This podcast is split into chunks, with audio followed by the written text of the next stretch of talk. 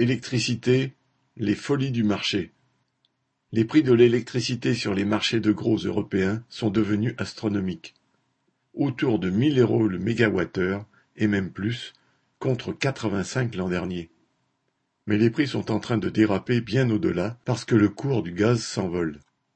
Par décision des dirigeants européens, ils ont été fixés sur le cours du gaz pour permettre aux capitalistes de l'énergie de prospérer de façon que la moins performante des centrales au gaz soit rentable.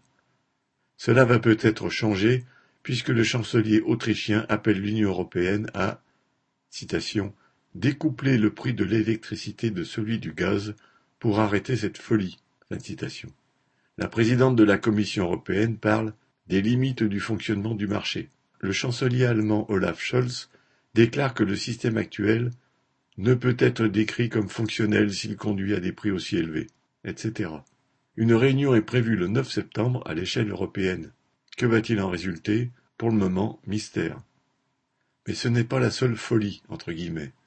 En France, à la différence des autres pays, c'est le nucléaire qui domine et c'est une entreprise d'État qui le gère par le biais d'EDF. Cette particularité a conduit l'UE à obtenir l'ouverture du marché à des concurrents qui n'existaient pas. Il a fallu en trouver. La plupart sont fictifs et ne produisent pas le moindre kilowattheure, se contentant d'acheter du courant en gros à EDF pour le revendre en détail aux consommateurs un tout petit peu moins cher. Ces fournisseurs alternatifs, entre guillemets, sont plus de quarante en tout.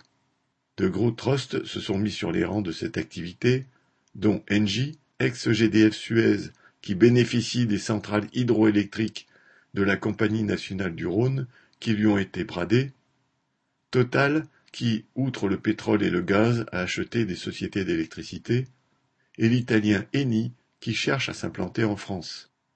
Autre folie, entre guillemets, il a été imposé à EDF de vendre à bas prix aux alternatifs le quart de sa production nucléaire, soit 100 TWh, système dit de l'EREN. Ces 100 TWh ne suffisent pas le chiffre a été porté à 120 TWh, alors que la production nucléaire recule, mais cela ne suffit encore pas. Du coup, pour honorer les contrats, les alternatifs doivent compléter ce qui leur manque en achetant sur le marché de gros. Et alors, vu les tarifs, c'est la catastrophe.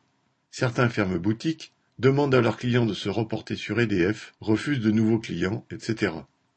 On peut se demander pourquoi les autorités maintiennent cette aberration des pseudo-producteurs alternatifs. En réalité, il s'agit de favoriser les gros trusts qui en profitent. Comme EDF manque de courant à cause de l'arrêt de certaines centrales, tout en devant maintenant brader le tiers de sa production aux alternatifs, elle doit acheter aussi sur le marché de gros. Ce marché ne concernerait pas les particuliers, ce marché ne concernerait pas les particuliers bénéficiant des prix déréglementés et de la limitation des tarifs par l'État, mais les fournisseurs, dont EDF, et certains industriels.